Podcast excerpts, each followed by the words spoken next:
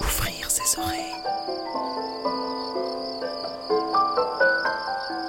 Des bruits, du son, L'art de l'écoute. l'art de l'écoute. Tendez l'oreille. Tendez l'oreille.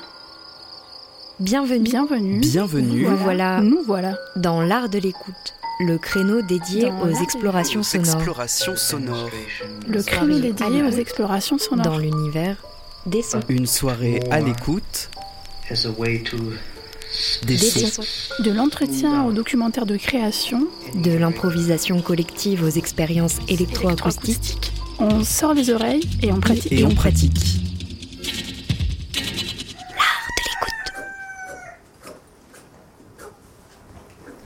FM qui a de l'oreille.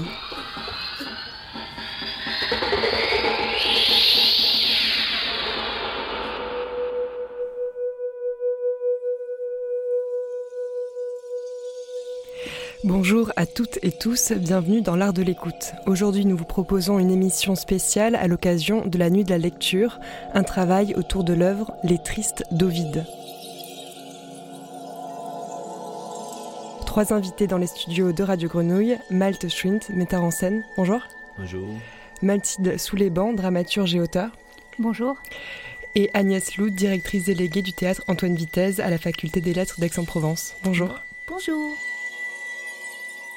Malte et Mathilde, vous êtes euh, tous les deux, vous faites partie tous les deux de la compagnie En Devenir 2 et vous menez un workshop en destination des étudiants en lettres, un workshop de récitation qui s'appelle Capter au vide.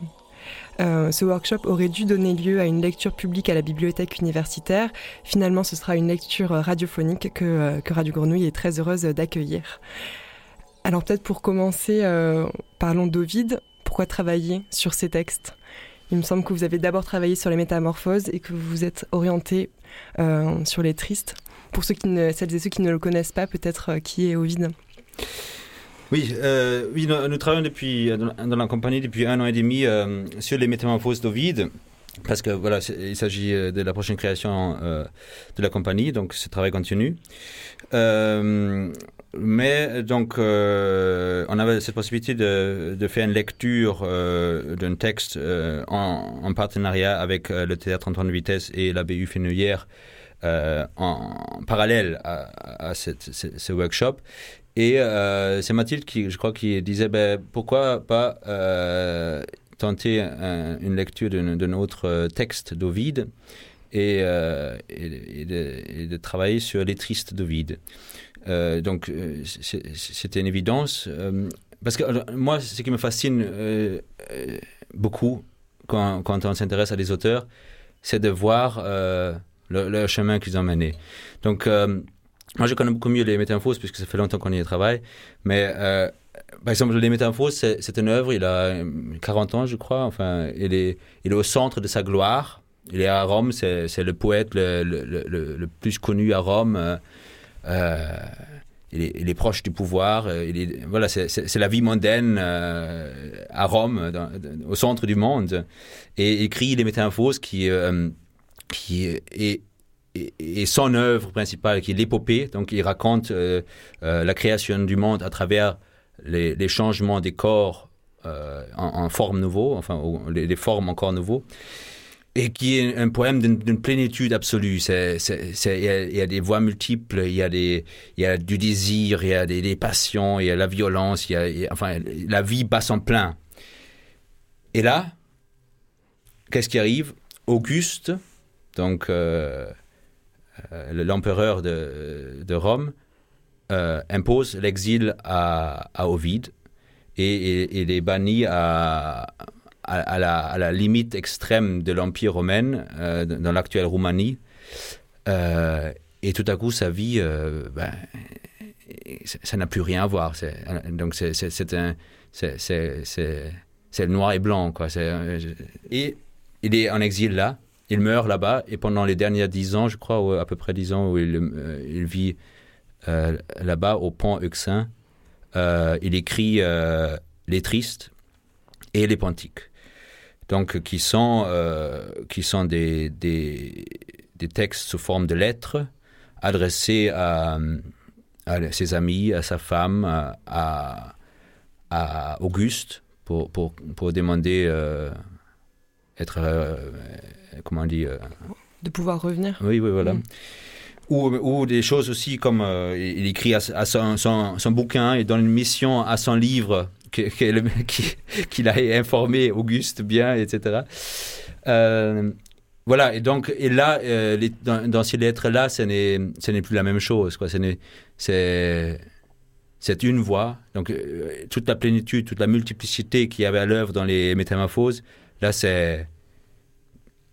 C'est une voix qui, qui se plaint. C'est. Y y a, même, même ça semble presque douloureux de, de, de, parler. parce qu'il voilà, il se lamente sur son sort, il revient sans cesse sur, euh, ce qui lui arrive. Il n'arrive pas à, arriver au bout, à bout de ça. Il est à bout parce qu'il n'arrive pas à, venir, comment dire, enfin, venir à bout de, de, son sort, quoi. Et, euh, et, ça, ça, je trouve quand même, c'est toujours frappant euh, quand on regarde des chemins comme ça d'auteurs, voilà, qui, et voilà, qu'on suit dans son chemin en, le, lisant. Mathilde, c'est vous qui avez du coup proposé ce travail euh, sur les tristes. Qu'est-ce qui vous intéressait euh, particulièrement? Comme elle te disait, c'était le, paradoxe entre, euh, l'opposition entre les métamorphoses où ça jaillit de partout, il y a de la vie partout, et les tristes où il y a cette voix unique qui, qui est lancinante, qui tourne. Et euh, Ovid est vraiment un auteur très intéressant de ce point de vue-là parce qu'il, euh, quand on le lit, on, a l'impression de voir son visage euh, derrière les pages. Où il est toujours en train de s'adresser à nous, il est toujours en train de dire cher lecteur, tu vois, il fait des apartés, des choses comme ça, et de voir l'envers et le revers de, de, cette écriture, de, de, ce visage, c'est vraiment très pour le découvrir quoi. C'est vraiment très très intéressant. Après, du coup, ça renvoie aussi à la question de la, lecture à Rome, la mondanité, euh, de, que c'était de lire un poème devant les autres, hein, les poèmes étant en général euh, lus avant d'être édités. Et, donc, le, lire, c'était pas être dans son coin. Écrire non plus, c'était pas être dans son coin, envoyer à X éditeurs et être lu en, dernier ressort, ou même si c'est pas vraiment le cas aujourd'hui non plus, mais en tout cas, on a cette vision du livre qui est euh, un objet à, faire euh, exister après, alors qu'à Rome, l'existence du livre le précédait de, longtemps. Et du coup, la voix, la, voix, l'oralité, les, personnages, tout ça, c'est dans les métamorphoses, c'est quelque chose qui nous a permis de construire euh, une théâtralité, parce qu'il y avait beaucoup de, personnages qui apparaissaient, à qui on faisait dire des choses, euh, répondre, agir. Et au moment de faire une lecture, euh, on n'a plus cette théâtralité, on n'a plus que la voix. Et du coup, la forme des tristes correspondait assez bien à la, à la demande. Comment vous avez travaillé euh, le texte? Déjà, déjà, il fallait faire un montage, donc il fallait faire des choix douloureux. bon, quelque part, euh, euh, j'ai tenté de, de, faire en sorte qu'il nous est très proche. En tout cas, de tout ce qui nous, nous l'éloignait dans une archéologie, euh, en tout cas pour, pour, ce travail-ci, je, je, voulais effacer cela pour, pour avoir vraiment une voix qui s'adresse à nous. Enfin, il s'adresse sans cesse à quelqu'un, puisque ce sont les lettres et un tu qui est là. Et que, en ayant conscience que ces, ces mots ont été écrits il y a 2000 ans, mais en tout cas, moi, ça, ça me, ça, ça, me met un vertige euh, terrible parce qu'il y a un, un tu qui, qui s'adresse euh, avec tout son cœur. Il parle à, moi, quoi. Et c'était il y a 2000 ans. Après, il y a des, passages magnifiques qu'on a dû laisser de côté, mais quand on refait un autre, euh, autre parti pris, c'est-à-dire où, par exemple, il y a, des, longues explications pourquoi un poème ne peut jamais euh, nuire. C'est parce que, enfin, la, raison officielle, il faut savoir, enfin, qui, est donnée, on ne sait pas exactement pourquoi il a été exilé, mais la raison officielle donnée par Auguste, c'est pour un, livre qui a été publié huit ans avant, qui s'appelle L'art d'aimer, et qui est une espèce de manuel de séduction. Donc ça ça, ça, ça convenait pas au, pouvoir d'Auguste qui voulait réinstaurer des mœurs et une morale voilà, bien, bien stricte. voilà. Et, et, donc, ça, c'est la raison officielle donnée par, par Auguste. Et donc, c'est pour ça que, par exemple, dans des passages qu'on n'a pas gardés, que Ovid explique très longuement euh, en quoi c'est une connerie. Enfin, et je trouve, même aujourd'hui, c'est magnifique de, lire ça que, avec euh, la, censure qui revient au galop de tous les bords, euh, qu'un poème ne peut pas nuire. Enfin. Voilà, donc, mais voilà, on a du coup, c'est plutôt un, montage, disons, affectif, où il, s'adresse à, son ami, à, son ennemi. Enfin, vous allez entendre, il y a, une lettre qui, s'adresse à, quelqu'un qui l'a lâché, un traître. Enfin, c'est terrible, quoi. À sa femme. Euh, et après, sur, euh, voilà, il se lamente sur, son sort, sur ce, pays dans lequel il vit, euh, où il y a la guerre qui est à côté, où et la justice est rendue avec l'épée. Euh. Voilà, donc ça, c'était les choix du, montage. Vous me disiez euh, juste avant qu'on commence l'émission que, que les tristes parlaient de l'exil, de la solitude et de vouloir être avec les autres mais sans pouvoir. Oui, oui, oui, c'est-à-dire, c'est ça. Hein. Il, est, il, seul là-bas, euh, à je ne sais pas combien de milliers de kilomètres de Rome, et et il connaît personne. Il, ne parle pas, parle pas la langue des habitants là-bas. Les habitants là-bas parlent pas le latin. Euh, donc voilà, il ne, reste qu'à écrire des lettres aux, gens qu'il qu'il aime, qu'il a aimé aux quelques amis qui perdurent. C'est-à-dire, ça aussi, c'est frappant. C'est-à-dire, il y a des. Euh, il, y a, un sentiment d'abandon total, quoi il y, avait tant d'amis et maintenant que, maintenant que ça va, ça va mal, j'en ai plus que deux. Voilà. enfin voilà, et donc peut-être, euh, oui, ça, nous... En, tout cas, entendre ça, ça nous remet un peu euh, aussi à l'endroit de, de, Oui, où sont... Voilà, qui, qui, ça fait longtemps que je n'ai pas appelé, que je devrais appeler. Agnès, vous soulignez aussi la résonance avec euh, ce que peuvent vivre en ce moment les étudiants euh, bah, dans, une espèce d'une forme de solitude. Bah, oui, je disais, euh, c'est toujours assez étrange. Malte parle de parcours là pour un auteur et en même temps, moi là, c'est le parcours du temps, des choses, de l'histoire en ce moment.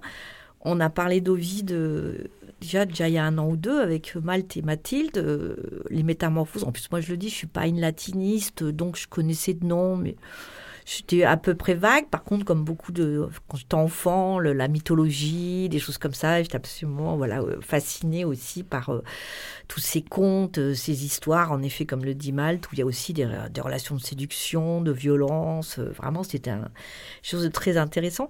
Mais ça restait un peu comme ça, exotique et lointain.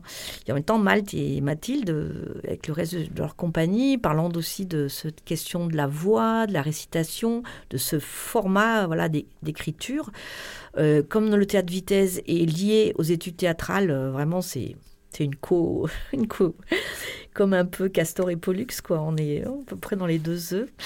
Euh, avec la, section théâtre, historiquement, euh, on s'intéresse à la question de l'acteur et des étudiants en art et en théâtre plus spécialement.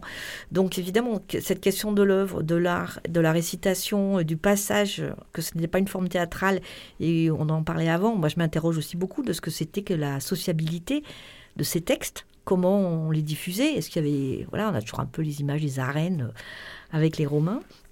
Et donc, euh, on s'est dit, ben voilà, une bonne chose à travailler aussi avec des jeunes, des jeunes gens.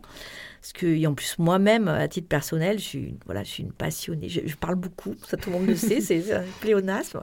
Mais en même temps, j'écoute beaucoup. J'ai deux types de bavards, ceux qui n'écoutent pas et ceux qui écoutent. Moi, j'écoute énormément. Donc, j'aime la voix également, et je crois que c'est aussi une grande partie pour moi de mon intérêt pour le théâtre. Donc, euh, quand on nous parle de ça, la bibliothèque fenouillère, qui est toute neuve, toute belle sur Aix-en-Provence également, qui vient d'être refaite avec le campus, veut proposer des, actions culturelles pour les étudiants. On s'est dit, bah, ça fait déjà deux ans, invitons des auteurs, invitons des artistes et proposons-leur quelque chose qui tourne autour de l'écrit, du livre.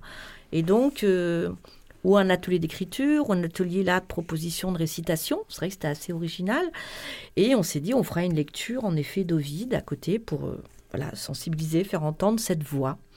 Et là, patatras, comme tout le monde, bim boum, euh, tout se ferme, euh, tout s'éteint. Un théâtre dans un campus, c'est la double peine. Il nous reste les professionnels.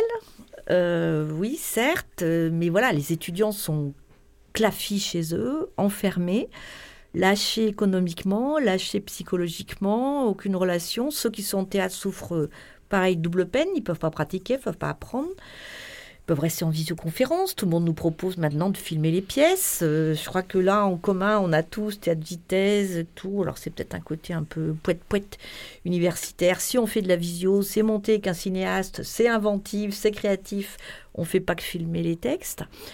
Donc là, euh, moi, mes revenus, euh, puisqu'on nous coupe de la présence de l'autre, comme si nous, on, on était exilés, c'est vrai que ça m'a réapparu on va proposer une version euh, radiophonique en radio pour toucher les étudiants en ce moment, enfermés, exilés où ils sont, qu'ils entendent la voix d'Ovid, en plus par un acteur euh, absolument formidable que je connais bien, la Miloud Ketib. Euh, quand Malte est venu nous le proposer, ça fait titre. Ça a été un grand oui.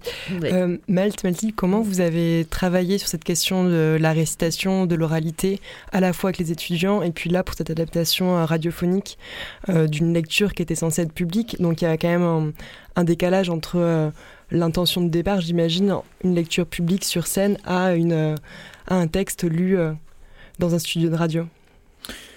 Oui, oui, oui, ça n'a rien à voir, je dirais. C'est-à-dire, euh, euh, et, le workshop, il pas encore lieu. Normalement, il devrait avoir lieu euh, fin février. on pourrait donner les dates exactes. Exact. Et, là, voilà, c'est très différent parce que sur cette, ce workshop et, et, sur la création prochaine des métamorphoses, on travaille sur les métamorphoses. Et donc, le travail est très différent étant donné de la multiplicité des voix à l'œuvre. Donc là, la récitation telle qu'on l'a compris, c'est vraiment euh, comment l'acteur euh, euh, il, il, trouve à travers les voix multiples des, distances différentes au texte. C'est-à-dire, voilà, il, peut, il peut le citer, il peut jouer A et cube, il peut, il peut incarner, enfin classiquement, disons d'une certaine manière, vivre le plus proche de lui-même les mots.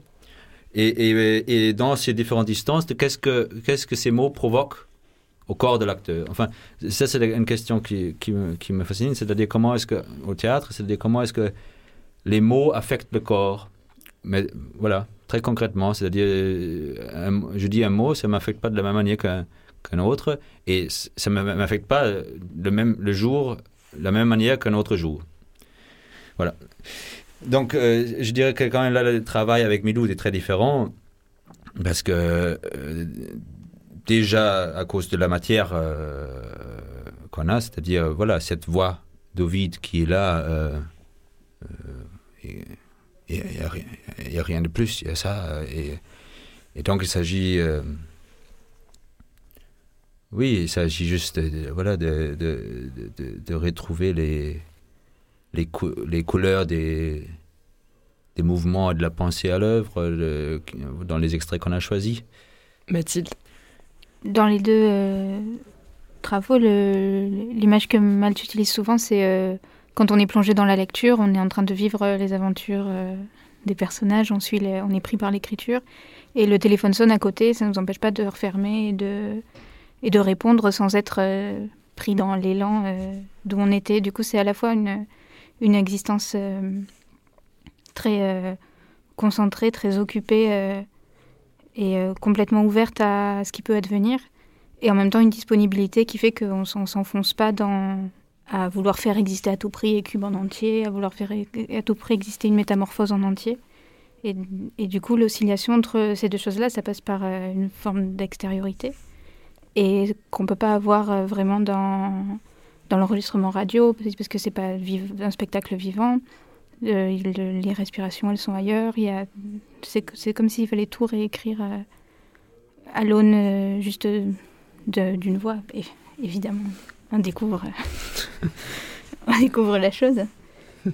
Et, Et du coup, l'impression que j'ai, c'est que l'intériorité, l'intime, il arrive très, très, beaucoup plus facilement avec juste une voix.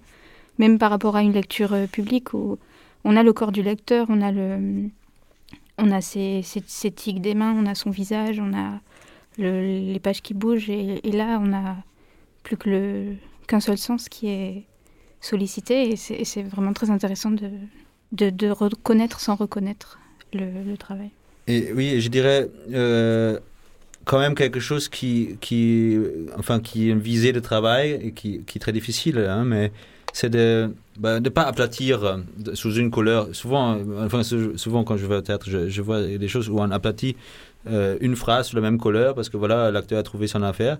Et comment, dans les métamorphoses, avec les jeux de distance et, et, et, comme Mathilde dit, le téléphone qui sonne, bah, voilà, ça nous oblige à bah, au présent et, de, et, rien à tenir. Quoi. Il n'y a, pas une chose à exprimer. Et comment, dans une phrase, les choses bougent à chaque, euh, chaque mot. Quoi. Et la difficulté, c'est comment est-ce que, voilà, euh, si on passe euh, du feu, on dans une phrase, il y a le feu et alors, quand on a le feu, l'or, et quand même quand on a le sens, enfin, toute la difficulté. mais voilà, ça c'est l'objectif du travail. Est-ce que je sais pas si je me fais comprendre, mais. Moi, je voulais aussi rajouter que ce que je trouve vraiment différent, évidemment, puisque moi j'ai la pratique des deux, et comme je dis, j'écoute souvent des émissions de radio ou des pièces radiophoniques. Je trouve qu'en plus, avec sa spécificité, donc on l'a bien dit, c'est des lettres, ça s'adresse à des gens, mais il ne les voit pas. Il sait qu'il ne les reverra pas. Là, on va avoir un acteur, Miloud, il va lire, voilà, il va lire, il va les, les comme s'il les écrivait en même temps lui-même. Il s'adresse à des inconnus, des gens qui vont écouter. Et nous, on va rentrer dans cette fiction-là du son comme s'il s'adressait réellement à nous, euh, avec justement le, travail de la voix et surtout de ce texte euh, vraiment euh, splendide. C'est à la fois, comme je disais, c'est des, types de textes, donc peut-être Mathilde aura plus les termes techniques, c'est des textes, dès qu'on les lit ou qu'on les entend, ça évoque des images, ça évoque des sons, ça, donc on voit, on est chez soi, ou même dans un, je pense, même peut-être avec un podcast, enfin je sais pas, enfin voilà, ailleurs dans le métro ou quoi.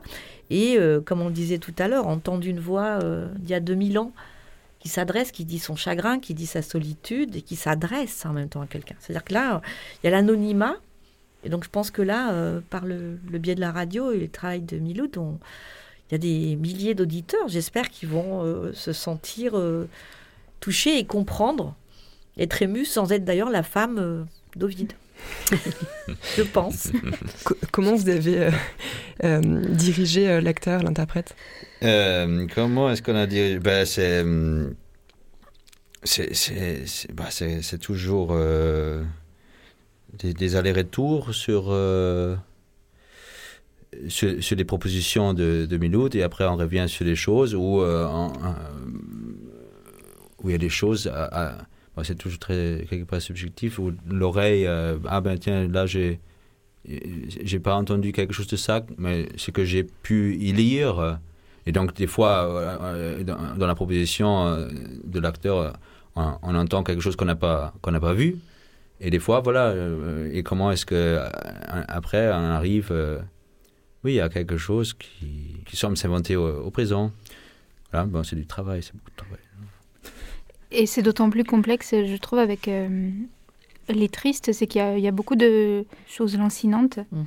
Et, et, du coup, quand, quand Miloud Ketib lit, il y a certains moments qui, qui sont où je me dis ah où est-ce qu'il va? Et après il trouve autre euh, dans le passage suivant il a trouvé quelque chose qu'il a construit avec euh, ce qu'il y avait avant parce qu'il y a des passages qui sont très arides dans dans les tristes qui sont très on se dit, bon, arrête de te plaindre au bout d'un moment. euh, c'est pénible. Et je, trouve qu'il y, a cette, euh, cette pénibilité, elle, est importante en fait. Parce que c'est elle, euh, elle est importante dans le, dans le poème. Et comment, évidemment, le montage, il, euh, il élite ça, il, il, le structure autrement. Donc la question ne se pose pas comme ça. Mais comment ça transparaît, cette, ce rapport à la répétition, à, creuser des thèmes qui sont très répétitifs. Il y a beaucoup de, de lettres qui, qui, se répètent, tout simplement. Mm. Euh, et, c'est intéressant parce qu'Ovid lui-même dit qu'il se, se, répète. Donc c'est pas comme si. Euh, euh, on avait rassemblé après coup ce qu'il avait envoyé, qu'on en avait fait une anthologie, et bon, ben ça, c'est les tristes. Et donc, comment, comment faire exister cette volonté sans en faire un raffinement esthétique ni une, ni une, ni une, une plaie à entendre. Et, j'ai peut-être juste quelque chose qui me paraît toujours fécond dans, quand on travaille avec les acteurs, c'est un moyen de trouver un paradoxe opérant. là, euh, là, je me suis dit, euh, en, travaillant un minute, il y avait un moment, on est arrivé à, travers les tentatives de. Voilà, on est arrivé à. Ben, peut-être il faut un Mephistopheles malheureux. Enfin, ça n'existe pas, ça. je ne sais pas, un diable, enfin, il y a quelque chose comme ça. Enfin, trouve comme ça, on, invente une langue, quoi. Et euh, voilà, donc de, de trouver comment est-ce que, encore une fois, les choses ne sont pas résolues en les disant, mais toujours, euh, bah, il y a quelque chose qui, qui les tend. Et ça, c'est, voilà, je dirais, il faut trouver les moyens. Merci beaucoup euh, à vous trois, Malte Schwind, Mathilde sous les bancs de la compagnie En Devenir 2 et Agnès Loud du théâtre Antoine Vitesse. Merci à Jules Bourré et Jean-Baptiste Imbert à la réalisation et très belle écoute à vous tous. L'art de l'écoute rendez-vous à la croisée des chemins de l'art radiophonique.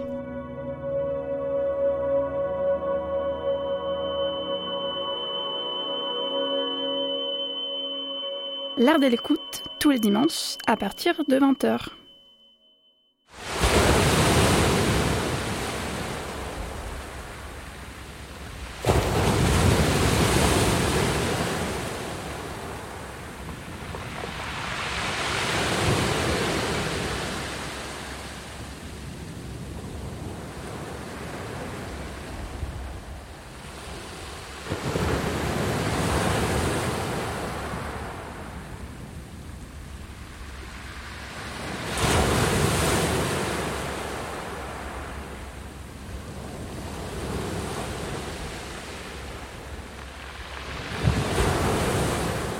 Lorsque je revois en pensée l'extrême tristesse de cette nuit, qui fut le dernier moment que je passais à Rome,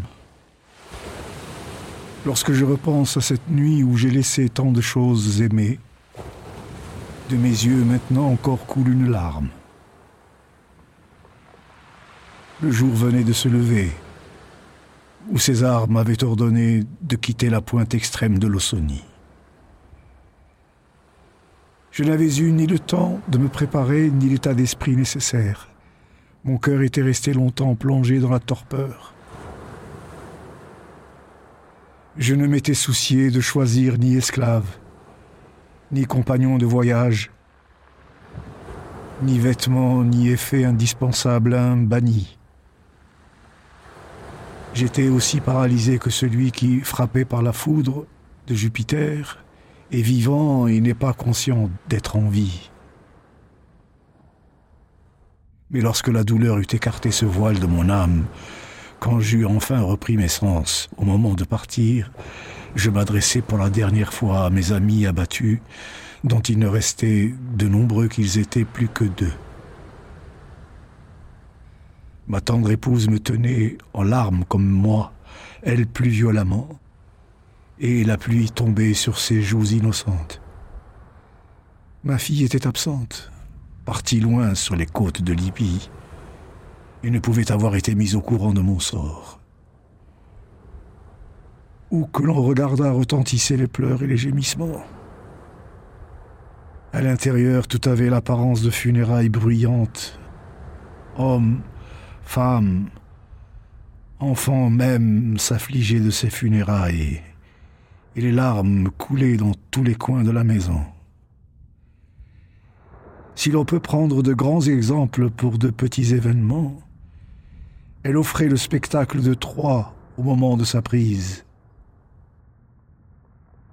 Que faire? Un tendre amour pour ma patrie me retenait. Mais cette nuit était la dernière avant l'exil qui m'était signifié. Ah, que de fois ai-je dit à tel qui me pressait Pourquoi cette hâte? Regarde d'où je pars, Vers quoi tu me précipites? Ah, que de fois ai-je prétendu que je m'étais fixé une heure qui me paraissait opportune pour le voyage prévu. Trois fois, j'ai franchi le seuil. Trois fois, je suis revenu. Et mes pieds s'attardaient, en accord avec mes pensées. Souvent, après avoir dit adieu, j'ai recommencé à dire mille choses et donner les derniers baisers comme au moment du départ. Souvent, j'ai fait les mêmes recommandations. Je me suis abusé moi-même en me retournant sur les êtres si chers à mes yeux.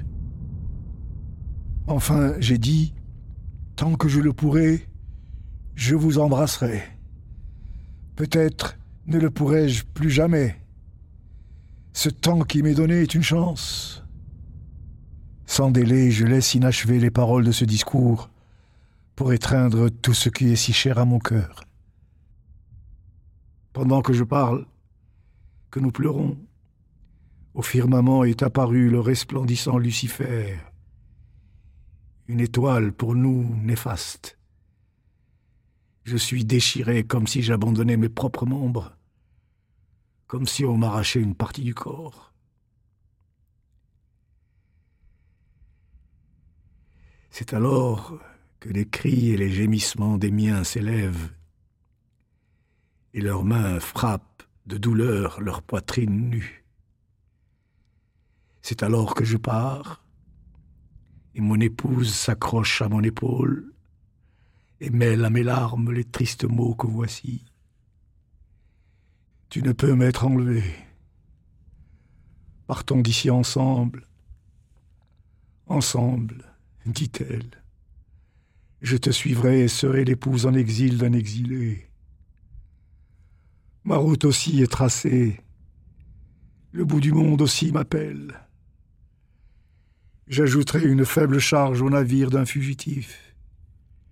La colère de César t'ordonne de quitter ta patrie.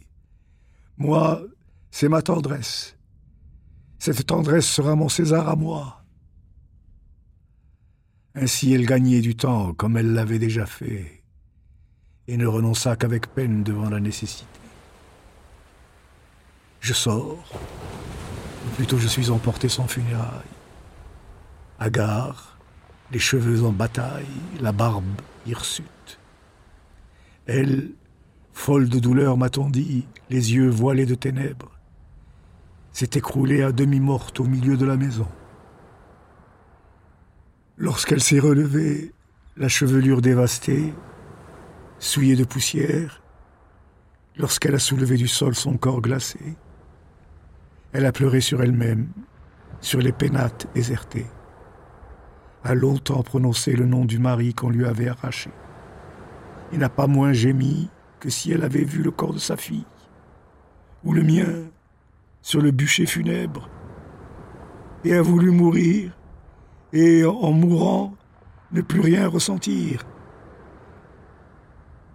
Mais par égard pour moi, elle n'a pas mis fin à ses jours. Qu'elle vive, et puisque le destin l'a voulu. Que vivante, elle m'aide de toutes ses forces dans mon absence.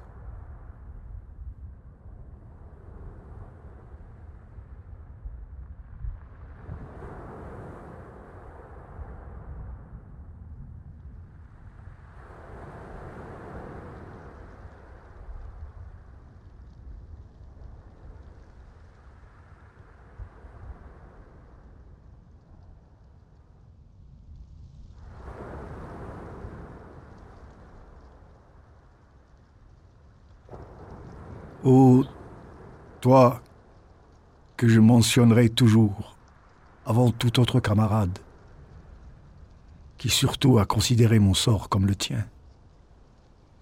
Toi qui as le premier, je m'en souviens, ami, pris le parti de calmer ma stupeur par tes bonnes paroles, qui m'a donné avec douceur le conseil de vivre, quand mon cœur désolé abritait un désir de mort. C'est à toi que je parle. Tu le sais bien aux signes qui sous-entendent ton nom. Et tu n'as pas failli à ton devoir, ami. Cela est toujours resté fixé au plus profond de mes entrailles. Et je te devrai la vie pour l'éternité. Mon esprit ira se dissoudre dans les espaces vides, abandonnant mes os sur le bûcher refroidi, avant que l'oubli de tes bienfaits ne pénètre mon âme et que disparaisse en un jour notre longue affection. Que les dieux te soient favorables et t'accordent un bonheur sans nulle restriction, bien différent du mien. Pourtant, si ce navire était porté par des vents plus cléments, peut-être ignorerais-je ta constance? C'est un fait, tout comme à l'épreuve du feu, on contemple l'or pur. La fidélité se manifeste dans les moments difficiles. Tant que tout va bien et que sourit la fortune nos visages sereins, notre force intacte entraîne tout le monde dans son sillage. Mais dès le moindre coup, c'est la fuite. Et celui qui était entouré d'une nuée d'amis, plus personne ne le connaît. Ces vérités, glanées jadis grâce aux exemples des anciens, j'en fais aujourd'hui l'expérience à travers mes propres malheurs. De tant d'amis que j'avais, vous ne restez que deux ou trois, à peine. Les autres étaient compagnons de la fortune, non les miens. Secourez-moi d'autant plus, ô mes quelques amis, dans ce désastre et dans mon naufrage. Assurez-moi un port. Ne soyez pas trop agité par une angoisse sans fondement, dans la crainte que votre pieuse affection n'offense un Dieu. Penche-toi donc sur mes malheurs, je t'en prie, s'il y a un espoir de fléchir la colère divine. Si l'on désire connaître toute l'étendue de mes maux, on demande ce qui est au-delà du possible. J'ai souffert autant de malheurs qu'il y a d'étoiles scintillantes dans le ciel et de fines particules dans la poussière sèche. Et j'en ai supporté de bien plus grands qu'il n'est crédible, et qu'on ne peut prouver, même s'ils ont eu lieu. Une partie d'entre eux, en outre, doit mourir avec moi, et je voudrais pouvoir, en ne me livrant pas, la tenir cachée. Si j'avais une voix infrangible, un cœur plus ferme que le bronze, si j'avais plusieurs bouches et plusieurs langues, je ne pourrais pourtant pas tout exprimer en mots, car l'exposé dépasse mes forces.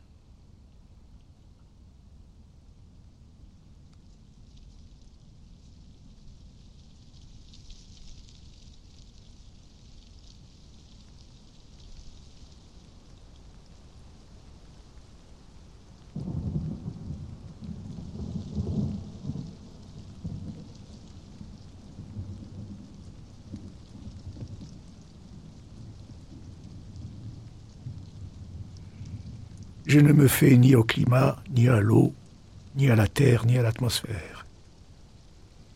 Hélas, une constante lassitude habite mon corps. Que mon malaise moral altère par contagion ma santé physique, ou que la cause de mon mal se trouve dans la région. Depuis que j'ai atteint le pont, je souffre d'insomnie, je n'ai plus que la peau sur les os et n'apprécie aucune nourriture. La couleur. En automne, quand les premiers frimas ont frappé, les feuilles que l'hiver naissant a meurtries et celles de mes membres. Et je n'ai pas d'énergie pour réagir. Et je ne trouve ici que des raisons de gémir de douleur. Je ne vais pas mieux dans ma tête que dans mon corps. Tous deux sont également malades, et j'endure une double dégradation. L'image de mon sort, perceptible, ne me quitte pas, se tient devant mes yeux comme un corps bien visible. Et lorsque je regarde ce pays, les mœurs des habitants, leur tenue, leur langage, comme me vient à l'esprit ce que je suis, ce que j'étais, mon désir de mourir est si fort que je reproche à la colère de César de ne pas se venger des offenses par l'épée. Mais puisqu'il a une fois été modéré dans l'expression de sa haine, qu'il adoucisse mon exil en me changeant d'endroit.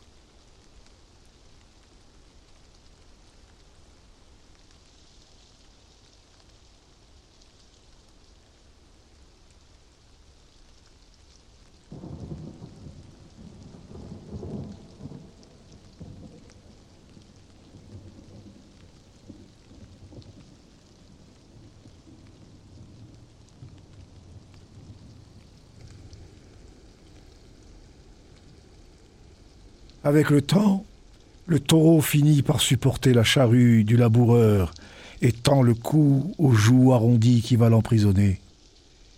Avec le temps, un cheval fougueux obéit à la fermeté des rênes et sa mâchoire accepte facilement la dureté du mort.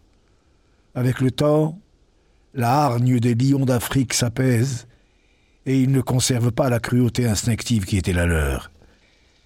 L'énorme animal de l'Inde qui se soumet aux ordres de son maître ne subit la servitude que vaincu par le temps. Le temps fait se gonfler le raisin grossir les grappes. Et les grains ont du mal à contenir le jus dont ils sont pleins. Le temps transforme les semences de blé en épis dorés et veille à ce que la saveur des fruits ne soit pas fade. C'est lui qui use le soc de la charrue, qui remet les terres en état, lui qui polit les durs cailloux, qui polit les diamants. C'est même lui qui peu à peu atténue les terribles colères, lui qui apaise la détresse et réconforte les cœurs affligés. La durée qui s'écoule silencieusement peut donc tout atténuer, excepté mes tourments. Depuis que je suis privé de patrie. L'air a connu deux fois la moisson. Le raisin pressé par les pieds nus a éclaté deux fois. Et pourtant, cette longue période ne m'a pas appris la patience et je ressens mentalement mon malheur comme récent. Les vieux taureaux fuient sans doute souvent le joug, et les chevaux dressés refusent souvent le mort. Mon épreuve présente et même plus dure qu'auparavant. Bien qu'elle soit la même, son prolongement l'a accru et aggravé. Mon malheur ne m'est jamais apparu aussi clairement qu'aujourd'hui. Il m'accable maintenant d'autant plus que je le connais mieux. J'ajoute que ce n'est pas rien de faire appel à des forces nouvelles et de ne pas être vite épuisé par des maux qui perdurent. Le lutteur qui pénètre sur le sable doré a plus de vaillance que celui qui a trop longtemps fatigué ses bras. Le gladiateur intact à l'armure étincelante est meilleur que celui dont le sang imprègne et rougit les armes. Un vaisseau neuf supporte bien les bourrasques brutales. Un ancien se brise au moindre orage. Moi aussi, j'ai enduré plus patiemment les maux que j'endure, car d'innombrables journées les ont décuplés. Croyez-moi, je suis à bout, et pour autant que j'en puisse juger par ma santé physique, mes maux s'achèveront dans peu de temps, car je n'ai plus ni les forces ni les couleurs que j'avais. Je n'ai plus qu'une mince peau pour recouvrir mes os. Mais mon esprit est encore plus malade que ne l'est mon corps. Étant sans fin dans le ressassement de mon malheur, Rome est loin de moi. Ce que j'aime, mes amis, sont loin. Et ma femme, qui m'est plus chère que tout autre, est loin. Tout près, c'est le peuple des Scythes et la horde des Jettes vêtus de brais. Ainsi, je suis tourmenté par ce que je vois et ce que je ne vois pas. Un seul espoir, pourtant, peut me consoler dans tout cela c'est que la mort vienne abréger mes maux.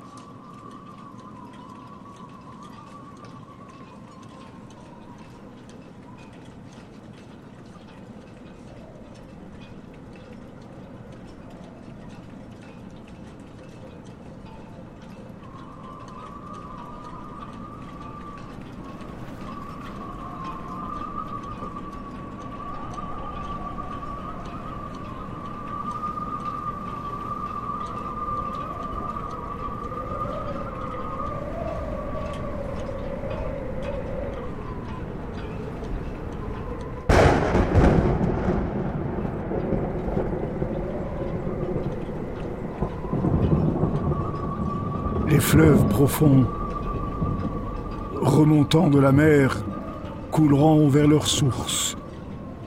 Et le soleil, retournant ses chevaux, rebroussera chemin. La terre sera piquée d'étoiles, le ciel fendu par la charrue. L'eau donnera des flammes et le feu donnera de l'eau.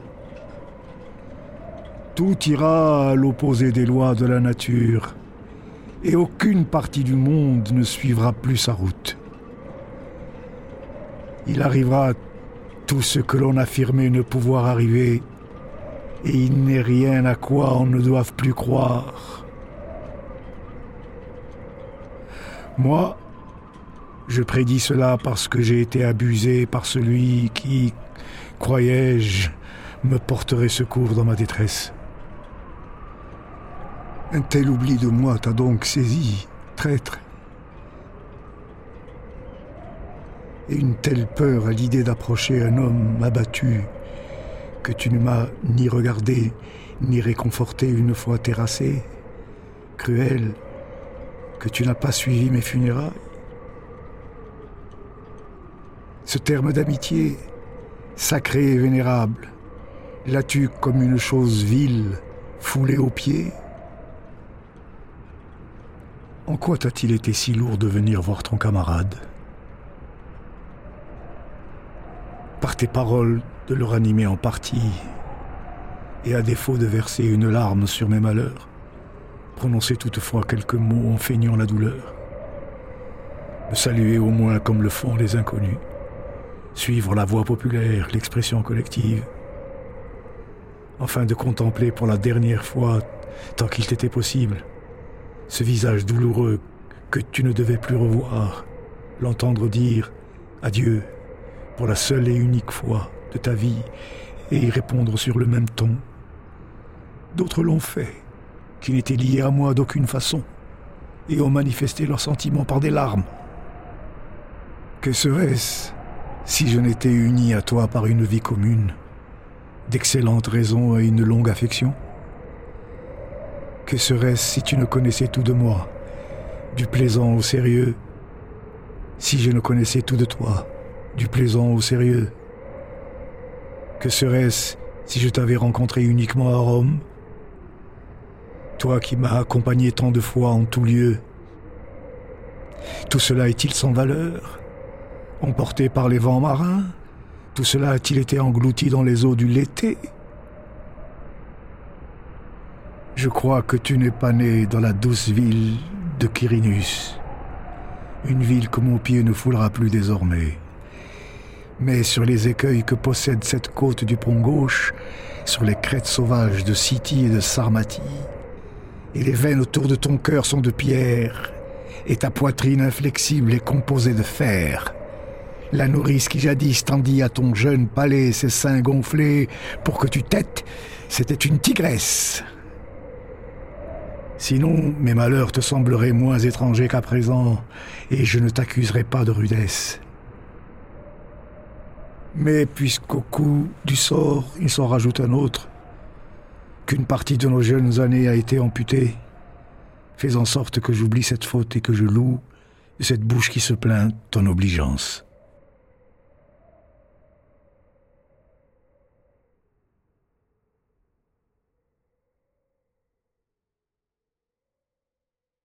Tu ne trouveras rien dans tout le poème de charmant. Mon poème est affligeant tout comme ma situation est affligeante. Le texte est en adéquation avec le sujet. Novice et joyeux, j'ai joué sur des vers joyeux et juvéniles, mais aujourd'hui je regrette de les avoir composés. Si toutefois l'un de vous se demande d'où vient que je chante si souvent la souffrance, c'est que j'ai beaucoup souffert ce n'est pas l'ingéniosité, pas le formalisme qui me dicte ceci. Ce sont mes propres malheurs qui m'inspirent. Quelle part mon sort occupe-t-il dans mon poème? Bienheureux celui qui peut faire le compte de ses souffrances. Les forêts ont autant d'arbrisseaux, le Tibre de grains de sable blond, le champ de Mars a autant de brins d'herbe tendre que j'ai supporté de malheur, dont le remède et la calmie ne se trouvent que dans l'étude et l'attente des muses. Quand mettras-tu un terme, Nason, à tes vers larmoyants, dis-tu? Quand il y aura un terme à ce triste sort. C'est lui qui me fournit une immense source de plaintes, et les mots ne sont pas les miens, mais ceux de mon destin. Mais tu aurais pu mieux supporter, dis-tu, ton mal en silence et garder le secret sur ce qui t'est arrivé.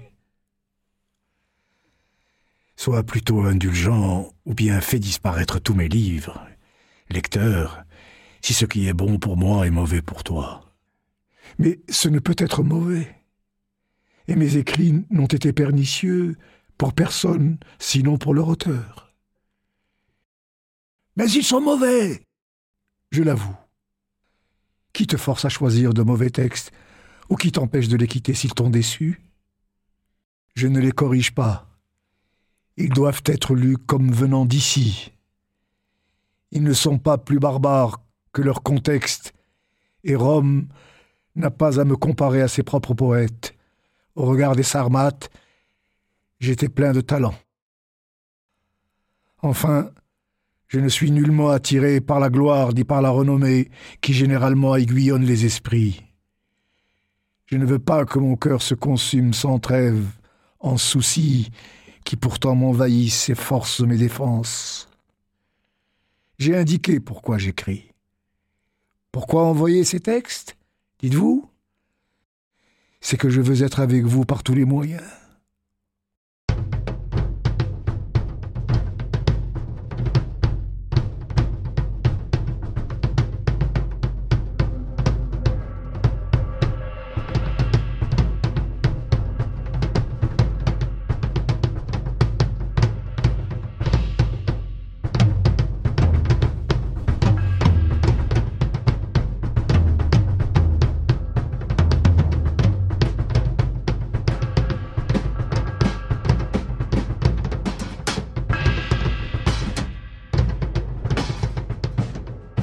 Depuis que j'habite le pont, l'Istère a gelé par trois fois, l'eau de la mer de Xin a durci par trois fois. Mais j'ai l'impression d'avoir été loin de ma patrie pendant autant d'années que Troie, la Dardanienne, a été assiégée par les Grecs. On dirait que le temps s'arrête tant il passe lentement. Tant l'année parcourt sa route à pas lents. Pour moi, le solstice n'abrège en rien les nuits. Pour moi, l'hiver ne raccourcit pas les jours. En fait, la nature a suivi mes bouleversements et allonge toute chose à l'image de mes mots.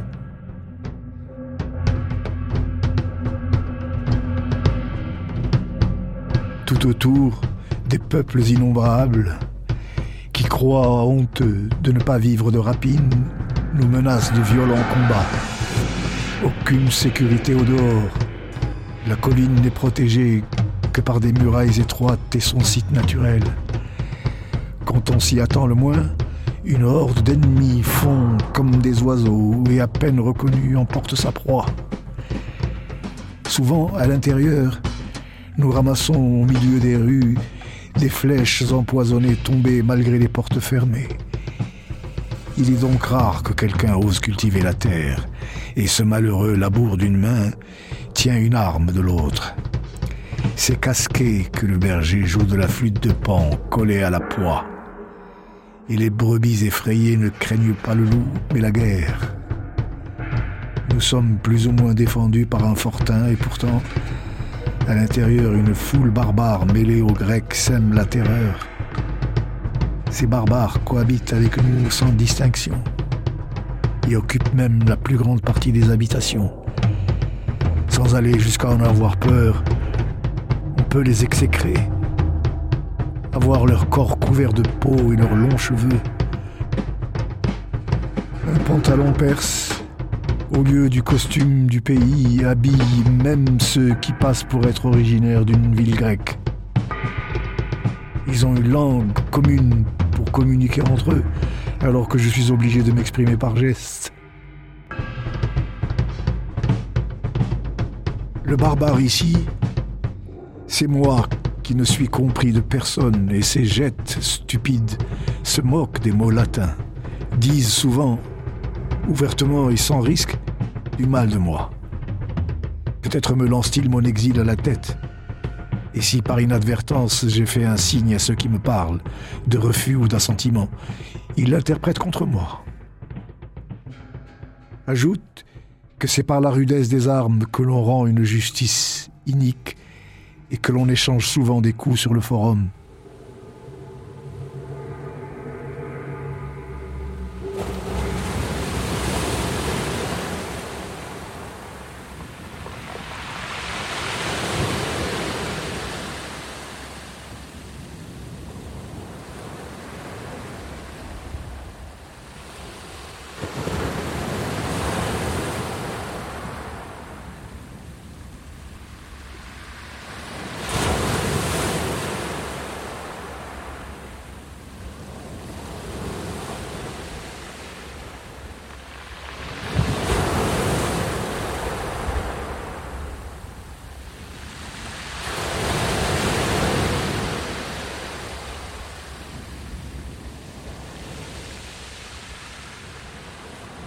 Grand des petits ours qui guidaient les navires, puisque vous voyez tout, placé au sommet du pôle, et ne pénétrez pas dans les eaux du couchant, puisque vous accomplissez votre révolution en embrassant les hauteurs de l'éther, visibles de la terre sans la toucher.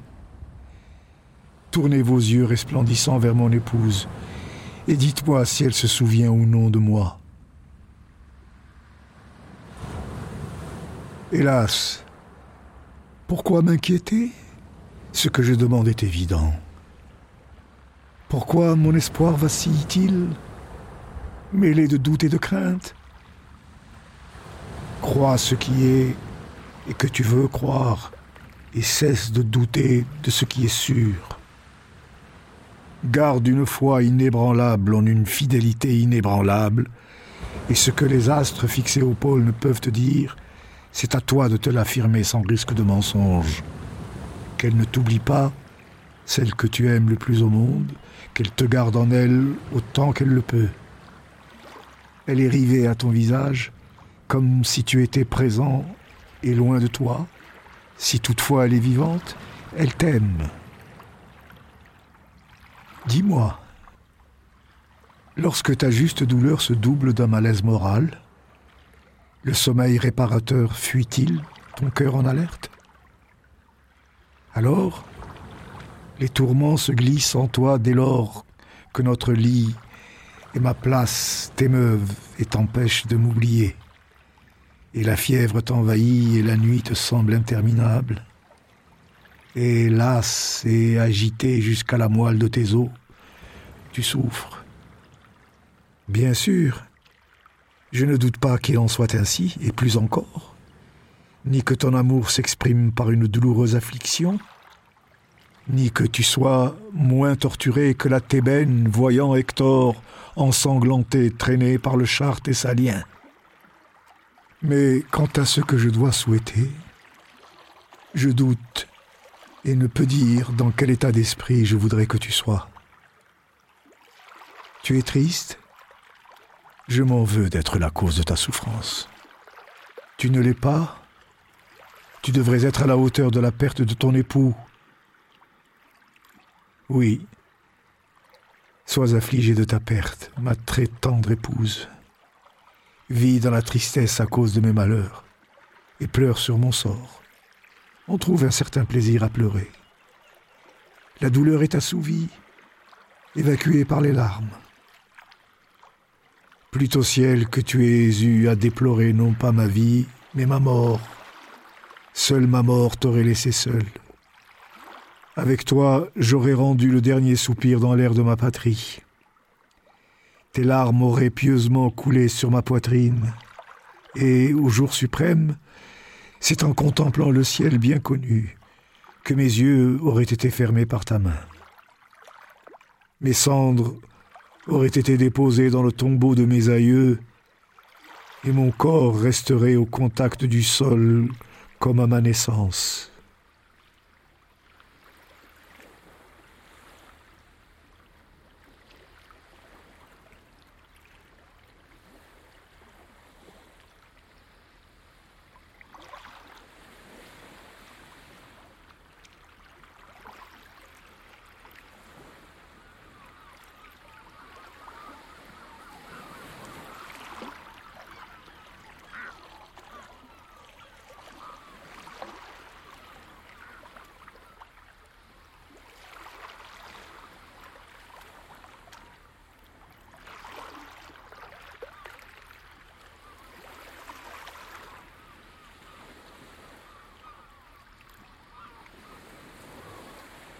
Tu m'écris d'occuper agréablement par le travail ce temps de larmes pour que, dans ce contexte infâme, ma pensée ne s'étiole pas.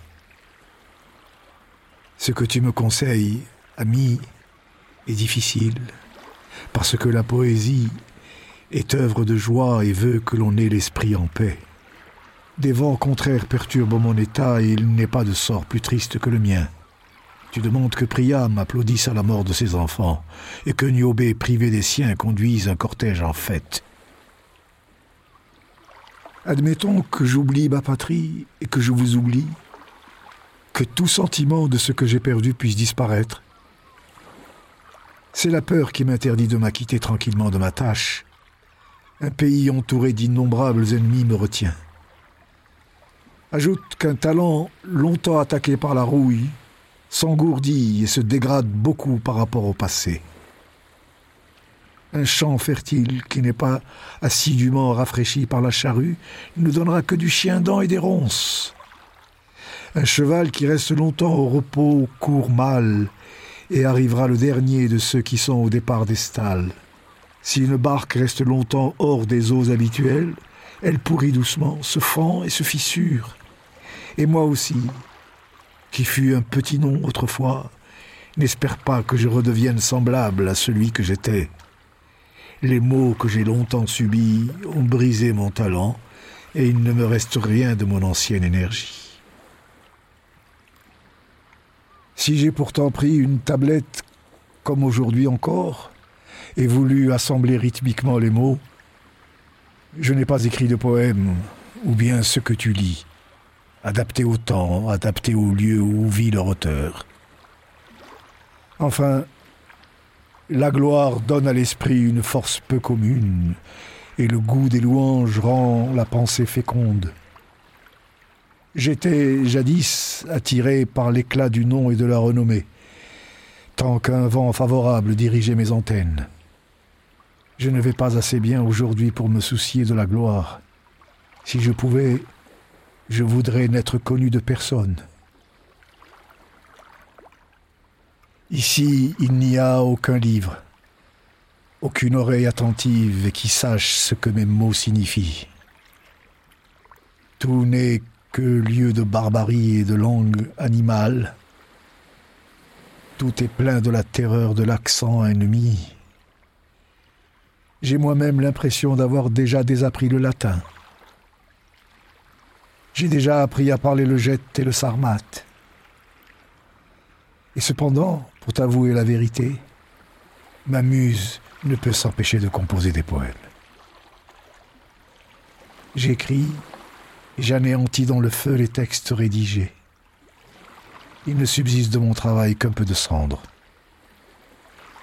Je veux ne plus écrire de vers et ne le peux. C'est pourquoi mon travail est jeté au feu et il ne vous parvient de mon inspiration rien d'autre qu'une part que le hasard ou la ruse ont arrachée aux flammes. Plutôt au ciel que mon art, qui a perdu son auteur sans qu'il redoute rien de tel, ait été réduit en cendres.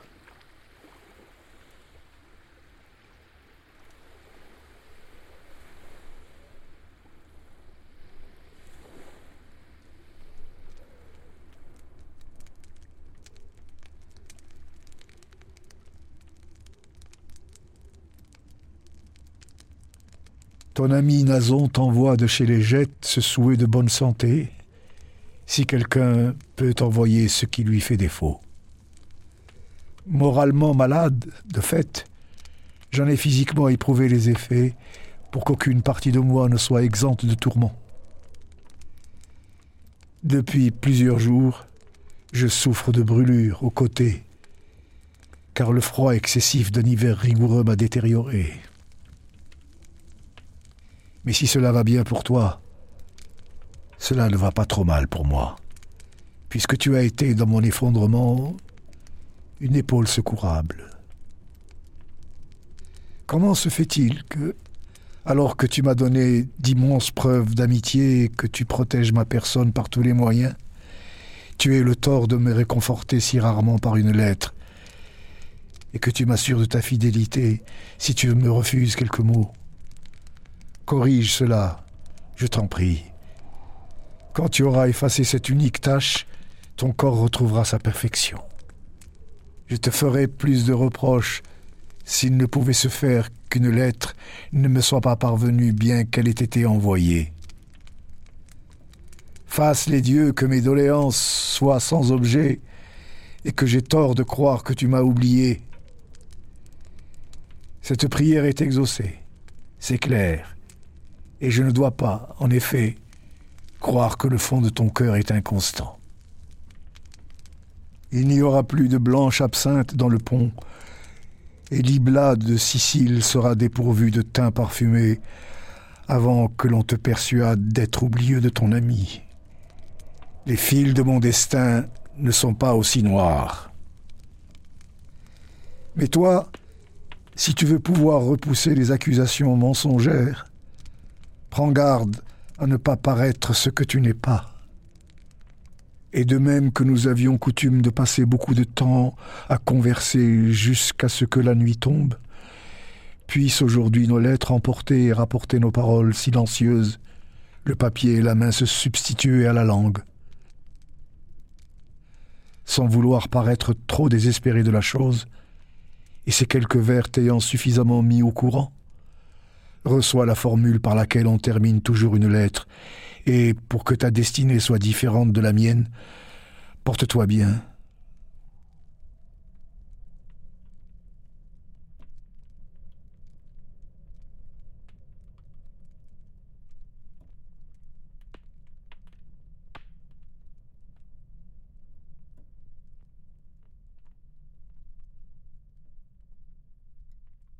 L'homme que j'ai été, ce balada de l'érotisme que tu lis, postérité, apprends à le connaître. Ma patrie est Sulmone, aux multiples sources fraîches, qui est située à 90 000 de Rome. C'est là que je suis né, et si tu veux savoir l'année, c'est celle qui a vu la mort des deux consuls. Si cela a du sens, L'ordre que j'ai hérité de mes aïeux est ancien. Ce n'est pas une faveur récente de la fortune qui m'a fait chevalier. Je n'étais pas l'aîné. Je suis arrivé après un frère qui avait vu le jour douze mois avant moi. La même étoile du matin a présidé de nos deux naissances. On a célébré cet anniversaire unique avec deux gâteaux. C'est le premier jour, parmi les cinq festivités de Minerve, la guerrière, qui voit se dérouler des combats sanglants. Nous voilà éduqués très tôt et notre Père prend soin de nous envoyer à Rome auprès d'enseignants remarquables. Mon frère était depuis son plus jeune âge attiré par l'éloquence, né pour les grandes joutes oratoires du forum. Quant à moi, j'ai aimé le culte divin dès l'enfance, et la muse m'attirait en secret vers ses travaux. Mon père m'a souvent dit que t'adonnes-tu à cette pratique inutile? Homère lui-même ne s'y est pas enrichi. J'ai été troublé par ces paroles, et, délaissant tous les licons, je tentais d'écrire des mots sans me préoccuper du rythme. Ma poésie trouvait spontanément sa musicalité propre, et ce que je m'essayais à dire était en vers. Cependant, au fil des années qui passaient en silence, mon frère et moi avons pris la toge virile. On met sur nos épaules le laticlave pourpre, et notre ardeur à l'étude demeure ce qu'elle était auparavant. Mon frère était âgé de 20 ans quand il est mort. Et c'est une partie de moi-même qui a commencé à me manquer. J'ai accepté les premières charges que l'on confie aux jeunes gens, et j'ai, un certain temps, été l'un des tressuiris. Restait la curie. Je m'en suis tenu à la bande étroite. Une telle charge était trop lourde pour mes forces. Ni ma santé physique ni mon esprit n'étaient aptes à ce travail, et je fuyais l'ambition et ses inquiétudes. Les sœurs d'Aoni me persuadaient de rechercher les loisirs inoffensifs que, de moi-même, j'avais toujours aimés. J'ai cultivé assidûment les poètes de cette époque, et dans tous ces chantres que je voyais, je croyais voir des dieux. Lorsque j'ai commencé à lire en public mes tout premiers poèmes, je n'avais encore rasé ma barbe qu'une ou deux fois. Celle qui m'avait inspiré et que je chantais dans toute la ville, je l'ai désignée du pseudonyme de Corinne. J'ai beaucoup écrit, certes, mais ce que j'ai jugé mauvais, je l'ai moi-même jeté au feu pour y remédier. Lorsque je suis parti en exil, furieux contre mon feu sacré et mes poèmes, j'en ai brûlé qui auraient pu plaire. J'avais le cœur tendre, peu résistant aux traits de Cupidon, et il suffisait de peu pour l'émouvoir. Or, bien que je sois de nature à m'enflammer au moindre feu, on n'a jamais rien raconté sur mon compte. J'ai été marié presque gamin à une femme qui ne me convenait sur aucun plan et cette union fut brève. Une autre épouse lui a succédé qui, bien qu'irréprochable, n'allait pas partager durablement mon lit. La dernière, qui est restée avec moi ces dernières années, a supporté d'être la femme d'un homme en exil. Ma fille m'a rendu grand-père toute jeune, ayant eu deux enfants, mais pas avec le même époux. Mon père a terminé ses jours après avoir ajouté neuf lustres à neuf autres lustres. Je l'ai pleuré exactement comme lui-même aurait pleuré ma mort. Bientôt après, j'ai enterré ma mère. Heureux sont-ils tous deux d'avoir été ensevelis à temps, puisqu'ils ont disparu avant la date de ma peine. Heureux suis-je aussi qu'il n'ait pas vécu mon malheur actuel et qu'il n'ait pas souffert à cause de moi. Si cependant il reste des défunts autre chose qu'un nom, et si leur ombre gracile s'échappe du bûcher dressé, ombre de mes parents, si ma réputation vous a atteint, et si ma condamnation est évoquée sur le forum funeste, sachez, je vous en prie, que la raison de mon bannissement, je ne saurais vous tromper, est une erreur, non un crime. C'est assez parlé aux man. Je reviens vers vous, mes admirateurs, qui voulez connaître les événements de ma vie. Mes plus belles années ayant fui, il me venait déjà des cheveux blancs qui se mêlaient à mon ancienne chevelure. Depuis ma naissance, les cavaliers vainqueurs avaient dix fois remporté le prix et été couronnés de branches d'olivier de Pise. Quand le prince offensé m'ordonna dans sa colère de me rendre à Tom, situé sur la rive gauche du Pont-Euxin. La raison de ma disgrâce est également trop connue de tous pour qu'il faille la confirmer par des précisions. Rappellerai-je la trahison de mes amis et les méfaits de mes esclaves? J'en ai beaucoup souffert, tout autant que de l'exil. Je me suis indigné à la réflexion de me laisser abattre par ces mots, et, rassemblant mes forces, j'ai réussi à en triompher. Sans penser à moi et à ma vie passée dans la tranquillité, j'ai pris les armes que les circonstances imprévues m'imposaient, et j'ai subi sur terre comme sur mer autant de catastrophes qu'il y a d'étoiles entre le pôle caché et le visible. J'ai fini par atteindre, après une longue errance, le pays des Sarmates voisins des Gettes, porteurs d'arcs. Ici, bien que résonnent autour de moi les armes toutes proches, j'allège autant que possible mon triste sort par la poésie, et, bien qu'il n'y ait personne à qui je puisse la faire entendre, je passe au moins le temps et je me distrais. Donc, si je vis, si je fais face à une situation terrible, et si le dégoût d'une vie d'angoisse ne m'atteint pas, merci à toi, Muse, car c'est toi qui m'apportes la consolation, toi qui apaises mes soucis, toi qui guéris mon cœur. C'est toi qui me guide et m'accompagne, toi qui m'éloignes de l'hystère pour me donner ma place au milieu de l'hélicon. C'est toi qui m'as donné de mon vivant, et c'est rare, un grand nom, ce que l'opinion publique donne généralement après la mort. Et la jalousie, qui déprécie ce qui est neuf, n'a eu la dent dure et injuste pour aucun de mes ouvrages. En effet, bien que notre siècle ait connu de grands poètes, l'opinion ne s'est pas montrée méchante envers mon talent, et si j'en place moi-même beaucoup au-dessus de moi, on ne me juge pas inférieur à eux, et je suis très lu dans le monde entier. S'il y a donc du vrai dans les pressentiments des poètes, même si je meurs à l'instant, terre, je ne t'appartiendrai pas.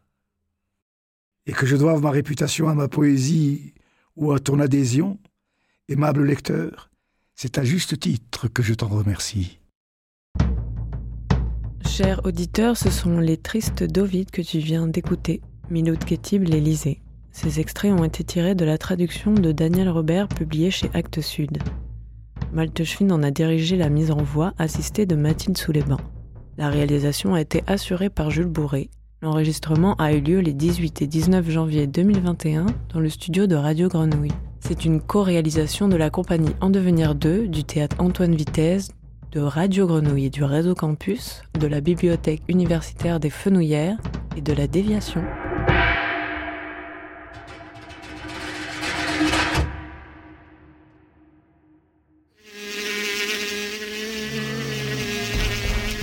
L'art de l'écoute, tous les dimanches à partir de 20h. Écoute, j'écoute.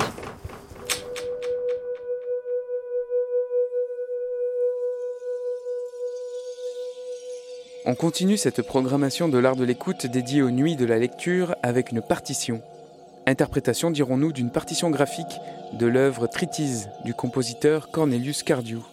Œuvre de la fin des années 60, elle pose comme postulat de laisser les musiciens en présence libres de fixer les règles d'improvisation. Un documentaire radiophonique et d'anthropologie musicale et sonore de François Berchenko dans les coulisses de l'installation et des balances. Un programme réalisé dans le cadre de Starting Block, le rendez-vous dédié aux musiques émergentes du réseau Radio Campus France. Treatise de Cornelius Cardew par le Toulouse Improvisers Orchestra.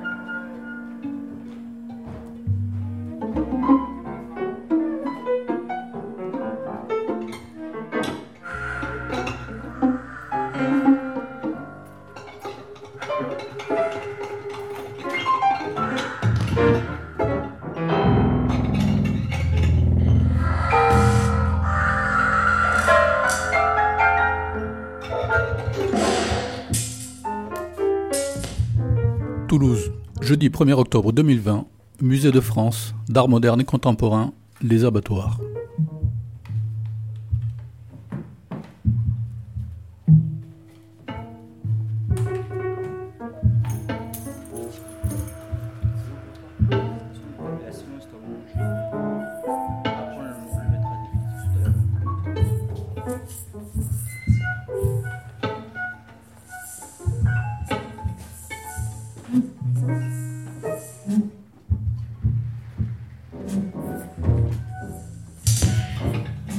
L'initiative du GME1 en partenariat avec l'agence Freddy Moraison, un nouvel orchestre toulousain dédié à l'improvisation voit le jour.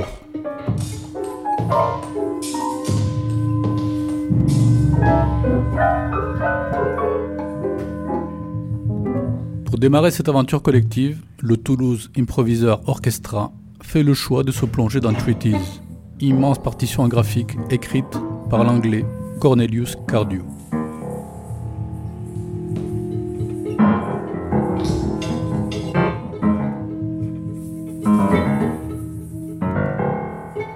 Cette œuvre de la fin des années 60 pose en effet comme postulat de laisser les musiciens en présence libres de fixer les règles de son improvisation et de son interprétation.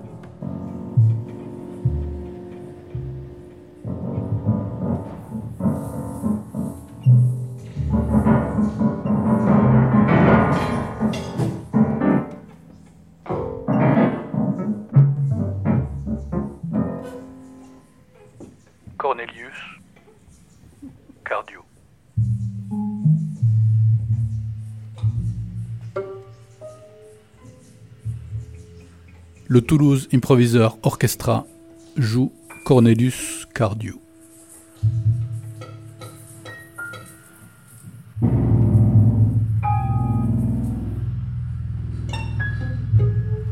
Hors champ de concert et vestibule sonore numéro 4. Dans les coulisses de l'installation et des balances.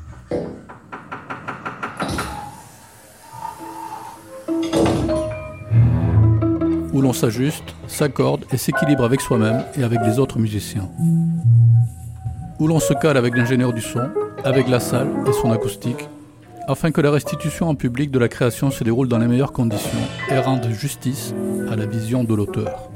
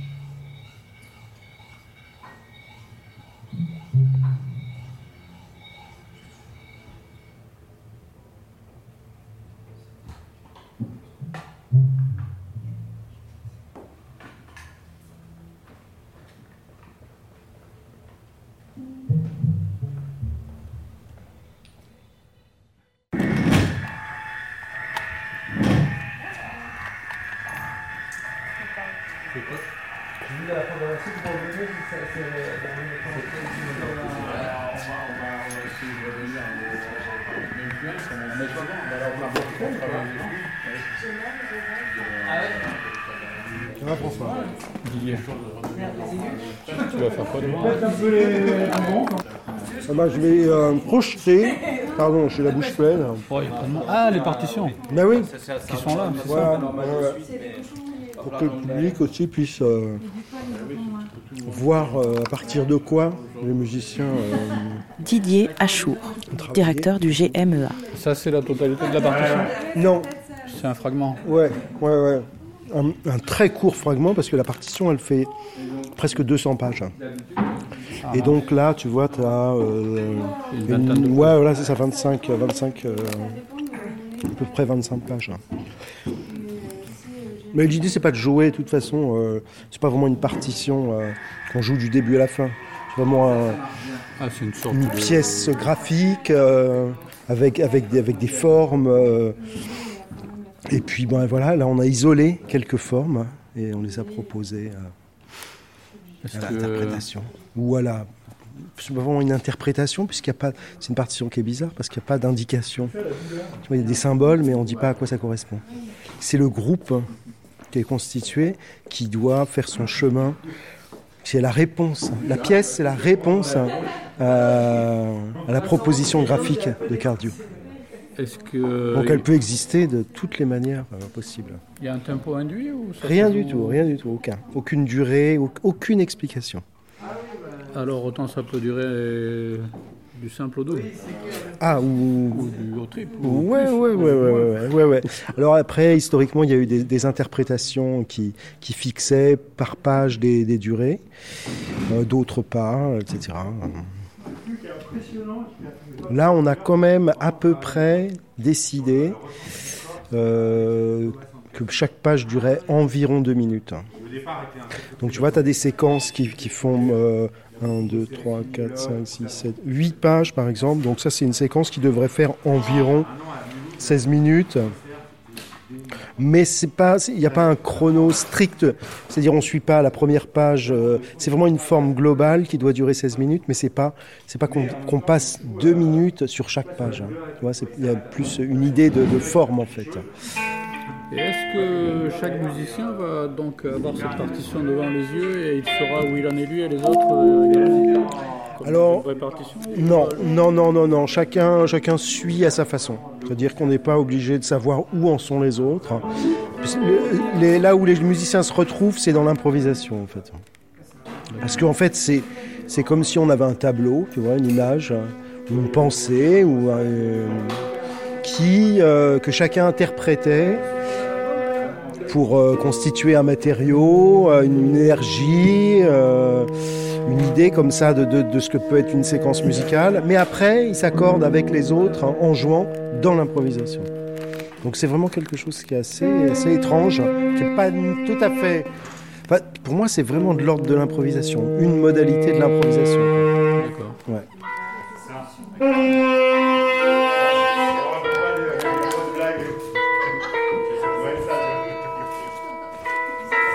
Je branche mon ordi.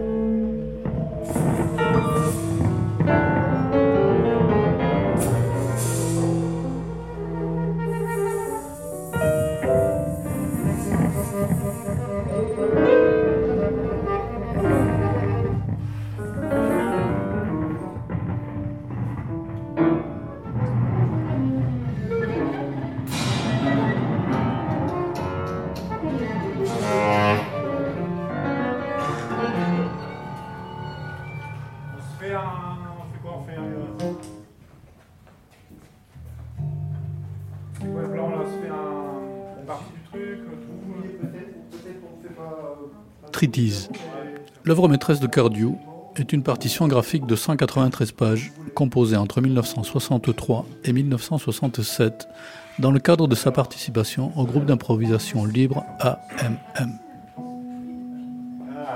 La notation graphique de la partition, avec son enchevêtrement de lignes, de formes et de symboles à la signification indéterminée, contribue à remettre en cause les pratiques de la composition. Hauteur, timbre et durée de chaque note, de même que le choix des instruments ou encore le nombre d'interprètes, sont ainsi laissés à la discrétion de qui veut bien se lancer dans l'interprétation.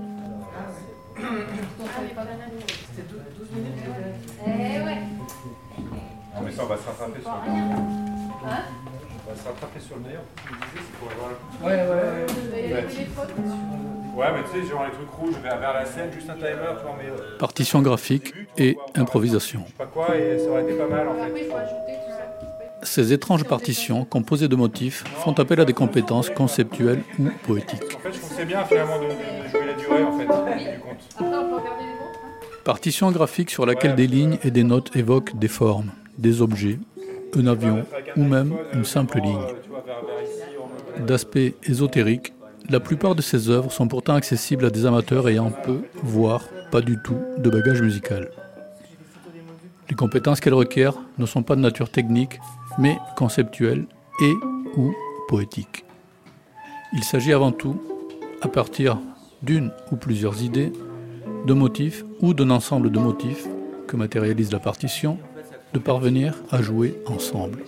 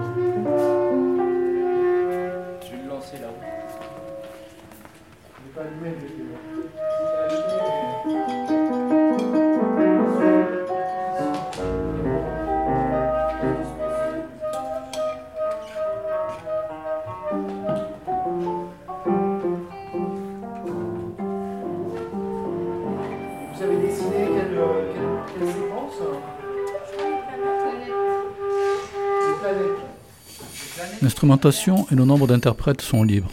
Il s'agit d'établir des rapports entre les formes graphiques et l'exécution. Il n'y a pas de règles prédéfinies. Chaque groupe d'interprètes établit ses propres rapports et les traduit musicalement. Cardew espère ainsi attirer ce qu'il appelle les innocents musicaux, qui donneront, pense-t-il, les meilleures interprétations de l'œuvre.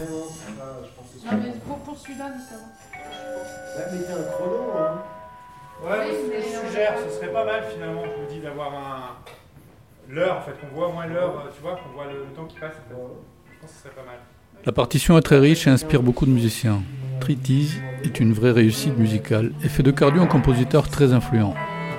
En 1966, Morton Feldman dira de lui Quelque direction que puisse prendre la musique en Angleterre, elle ne pourra émerger qu'à partir de Cardew, à cause de lui, grâce à lui. Si les nouvelles idées sur la musique peuvent aujourd'hui être perçues comme un mouvement en Angleterre, c'est parce qu'il tient le rôle d'une force morale, d'un centre moral. Il est bien parti Il n'y a pas de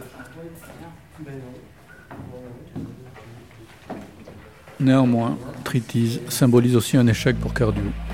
En effet, les meilleures versions sont jouées non par des novices, mais par de solides musiciens, à la fois rompus aux pratiques musicales contemporaines et au graphisme. Sa remise en question de la notation classique au profit de la notation graphique n'a donc pas résolu le problème de l'accessibilité.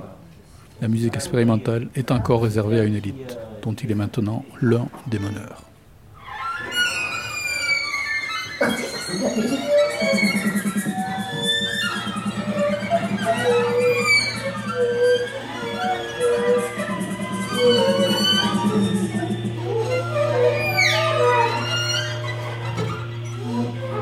と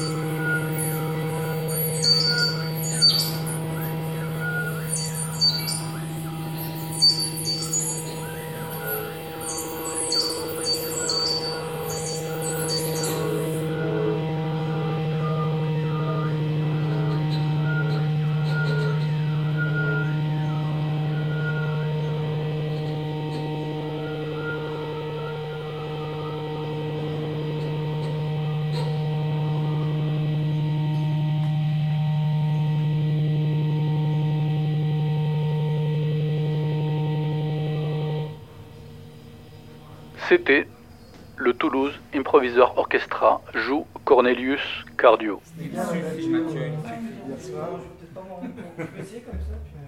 Ah. Hors champ de concert à vestibule sonore, numéro 4. Dans les coulisses de l'installation et des balances. Un documentaire radiophonique d'anthropologie musicale et sonore par François Berchenko. Ah bah si là. Bah si, hein. Là, je suis prêt. Là, j'ai tous les. Je répète aussi.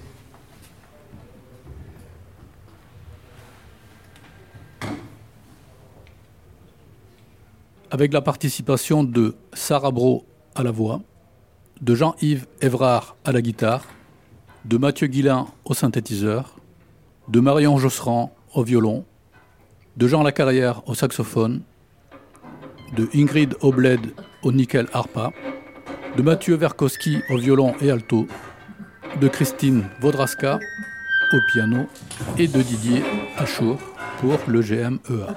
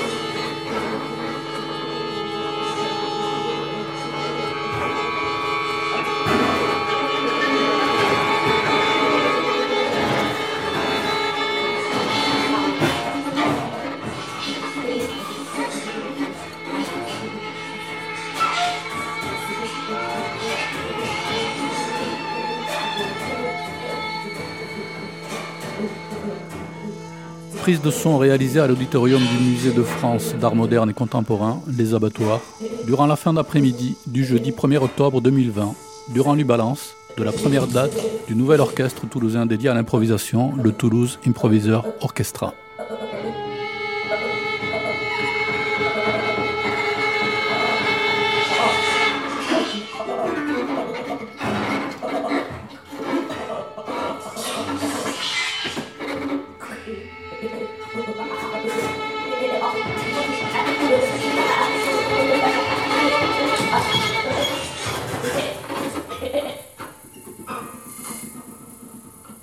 Programme radiophonique réalisé pour la série Starting Block, diffusée sur le réseau national des radios campus. On pratique l'art de l'écoute.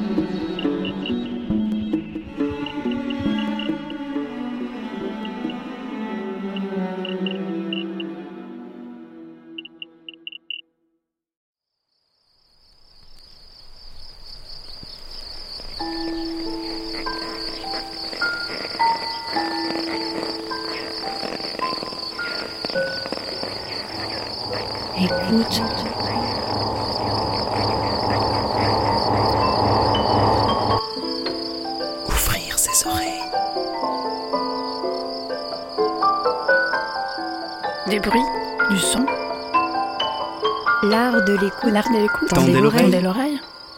L'art de l'écoute. L'art de l'écoute. Le créneau dédié aux explorations sonores. Exploration sonore. Le créneau dédié aux explorations sonores. Dans l'univers des sons. Une soirée à l'écoute. Des sons. De l'entretien au documentaire de création. De l'improvisation collective aux expériences électroacoustiques. On sort les oreilles et on pratique. Et on pratique.